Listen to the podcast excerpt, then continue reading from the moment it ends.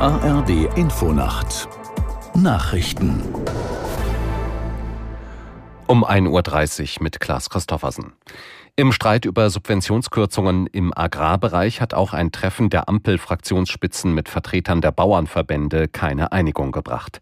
Der Vorsitzende der SPD-Fraktion Mützenich kündigte aber an, dass die Regierung bis zum Sommer ein Paket zur Förderung der Landwirtschaft beschließt. Zuvor waren am Brandenburger Tor tausende Bauern zum Abschluss ihrer Protestwoche zusammengekommen. Aus Berlin an Christine Schenten.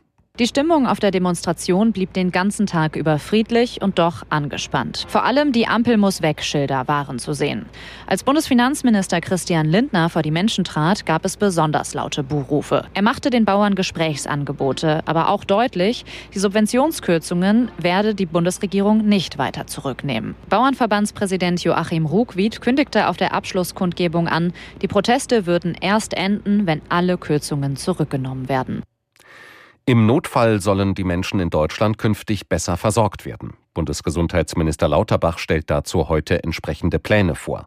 Aus der Nachrichtenredaktion Martin Seiler. Vor einem Jahr hatte eine Regierungskommission schon Vorschläge gemacht.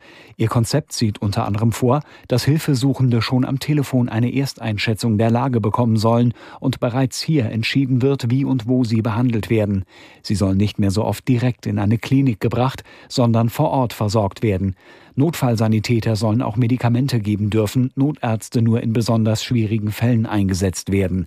Für eine ausreichende Versorgung auch in ländlichen Regionen soll der Luftrettungsdienst erweitert werden, zum Beispiel durch mehr Landemöglichkeiten.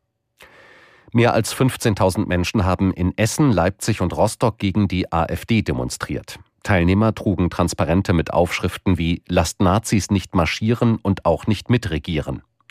Schon am Wochenende hatte es bundesweit ähnliche Proteste gegeben.